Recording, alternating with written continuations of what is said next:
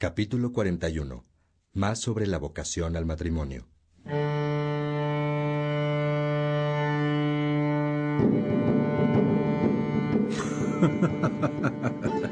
Mira, peregrino, Agustín no deja de sorprendernos y compartir con nosotros las reflexiones sobre sus descubrimientos. No dejes que el cansancio te prive de saborear la verdadera vida. Anda, un poco de masaje en las rodillas será suficiente. Mete si quieres un rato los pies en el río, descansa, pero conste que hay que seguir adelante. Te espero, pero no por largo rato, que yo quiero seguir avanzando en la vida. Escucha conmigo, Agustín.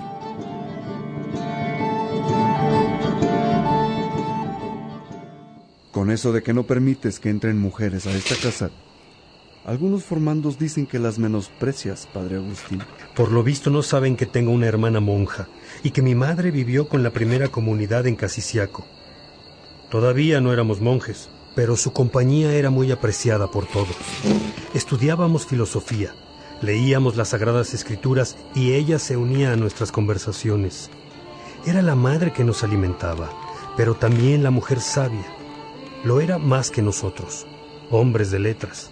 De ningún modo menosprecio a las mujeres, al contrario, las reconozco tanto que lo que intento es cuidarlas de los varones. Los hay pocos que sepan contener sus deseos, y si los que aquí viven no están dispuestos a casarse y a dirigir una familia, ¿para qué doy ocasión a que ilusionen a una mujer que nació para ser amada y no usada? Aclaro con esto la inquietud que me presenta Heraclio. Perfectamente, padre. Con esa respuesta, los formandos verán en su interior qué cosa es lo que quieren realmente. ¿Tú qué me traes, Severo? Otra inquietud, padre. Los papás de uno de mis asistentes en la cocina, que por cierto es también formando de Heraclio, han hecho votos de continencia. ¿Puede un hombre casado privar a su mujer del placer sexual? Buena pregunta, Severo. Con el testimonio de los padres de ese chico, quedará demostrado que aún los casados desean mayor amor a lo eterno que a lo temporal. Las relaciones sexuales son parte del compromiso matrimonial de amor mutuo y apertura a la vida para la procreación. Pero si pasado el tiempo de procrear, deciden donarse a Dios más plenamente, suprimiendo sus relaciones sexuales, ninguno de los dos puede hacerlo decidiendo por sí solo sin tomar en cuenta al otro. Es preciso que sea por mutuo deseo de vivir dirigiendo todo su ser hacia Dios, aún bajo el mismo techo. ¿Cómo explicarías esto que respondo a Severo a tus formandos, Heraclio? Pues así, tal cual lo has dicho. Con esa respuesta se darán cuenta de que las relaciones sexuales no son más placenteras que el gozo que se consigue en la oración.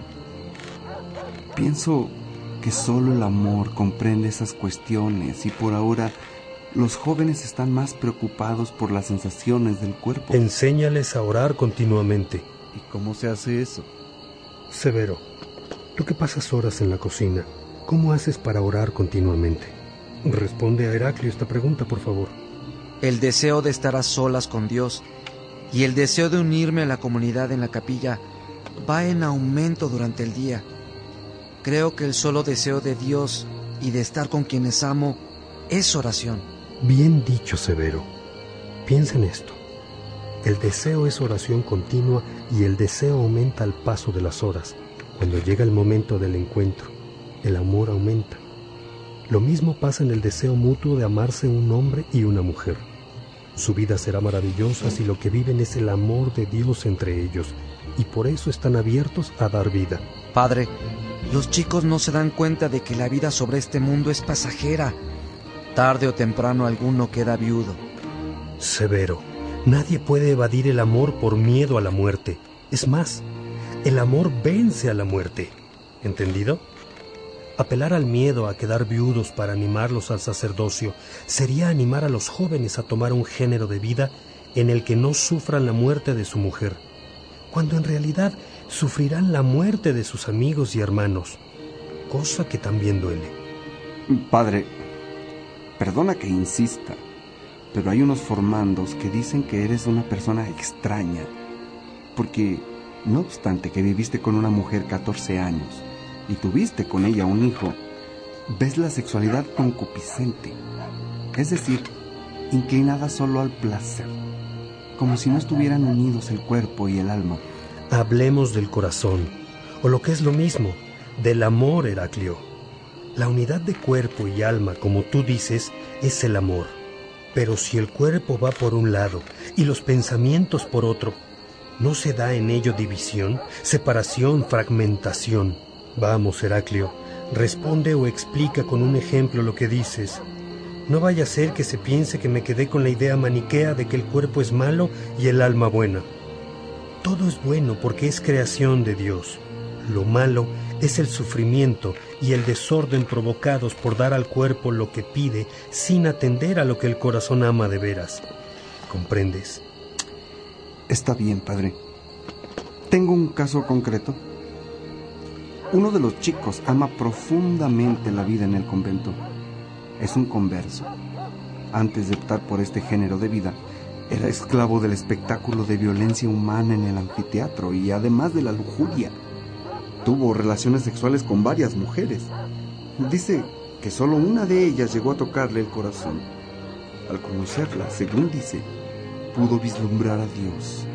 Supo de nosotros y se nos unió. Está confundido y en ese caso también veo fragmentación. Aquí, Heraclio, en este caso, lo que veo necesario es el discernimiento. Ponlo en oración hazle descubrir la vida de Dios dentro de él y que se asimile de tal modo en Cristo que aparezca la verdad delante de él. Es probable que ese muchacho quiera entregarse plenamente a Dios y piensa que eso solo se logra guardando continencia. Tal vez tiene miedo a caer nuevamente en la esclavitud de la lujuria. En el primer caso, no conoce todavía la voluntad de Dios. En el segundo caso, no conoce la gracia de Dios. ¿Qué tal si Dios le dio el don de consagrarse a la vida eterna como esposo y padre de familia?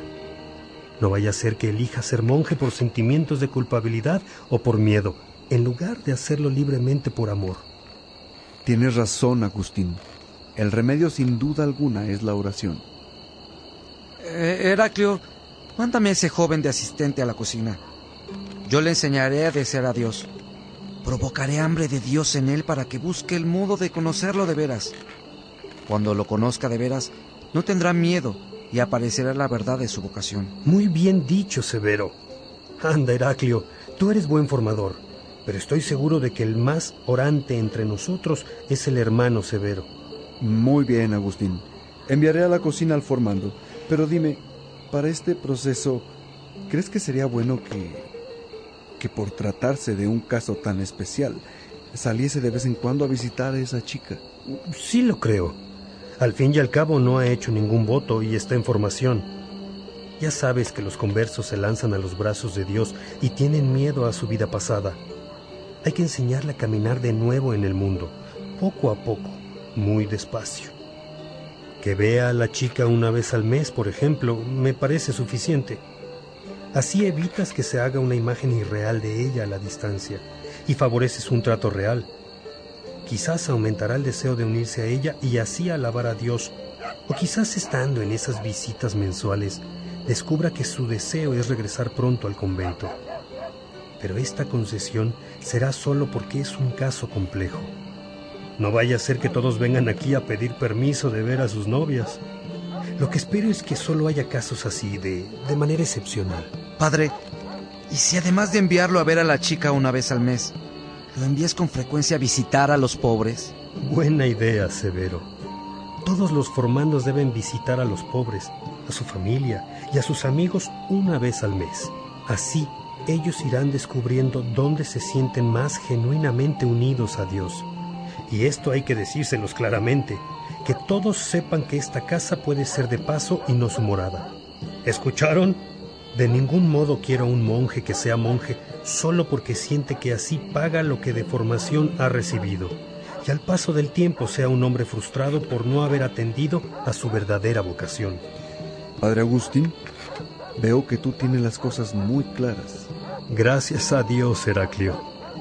Y si le sirve de algo saberlo, Paso varias noches con el corazón desgarrado recordando y soñando a la mamá de Adeodato, mi gran amor. Esto no es para asustarse, sino para conmoverse porque también mis desvelos y duelos son a causa de las sectas que basan su poder en la mentira y alimentan la vanidad de sus líderes dividiendo al pueblo de Dios. ¿Algo más que quieran decirme, hermanos? Por mí no hay nada más, Agustín. ¿Tú qué dices, Severo? Nada. Me ha quedado claro. Creo que debemos dirigir la formación hacia la oración, la verdad y el amor. Así los formandos serán libres para elegir el modo de su entrega al mismo Dios. Eh, solo algo más, Padre Agustín. Dijiste que a veces sueñas con la mujer que tuviste. Yo a veces me siento excitado, deseoso de estar con una mujer y jamás he tenido una. Heraclio, gracias por tu confesión. Eres un hombre sano, honesto y libre. ¿Te imaginas si diéramos al cuerpo todo lo que pide y por eso dejáramos lo que más amamos? Yo estoy seguro de tu vocación y sé que aunque el cuerpo manifiesta sus deseos, tu voluntad está clara en la vocación de servir a Dios en la iglesia. Cuenta con su gracia y no hagas mucho caso a la excitación, no vaya a ser que alimentes un deseo que te divida. Eso es dispersión. Recuerda que la paz está en el amor. Padre, ¿le pasa esto a todos los monjes? A todos los hombres, Heraclio. No solo a los monjes. Pero ni el casado por eso va a abandonar a la mujer que ama para irse con otra con la que su cuerpo reacciona sin voluntad. Ni por eso el monje va a abandonar su entrega consciente y total a Dios para irse con una mujer a la que ni conoce ni ama. A menos que el hombre sea tremendamente débil, caerá en la dispersión, luego en la depresión o en la amargura y muy probablemente, si no rectifica por falta de confianza en la fidelidad de Dios, pueda caer hasta en el suicidio a causa de la desesperación. Heraclio, que Dios sea tu fortaleza. Gracias, Padre. Lo es. Buenas noches, hermanos.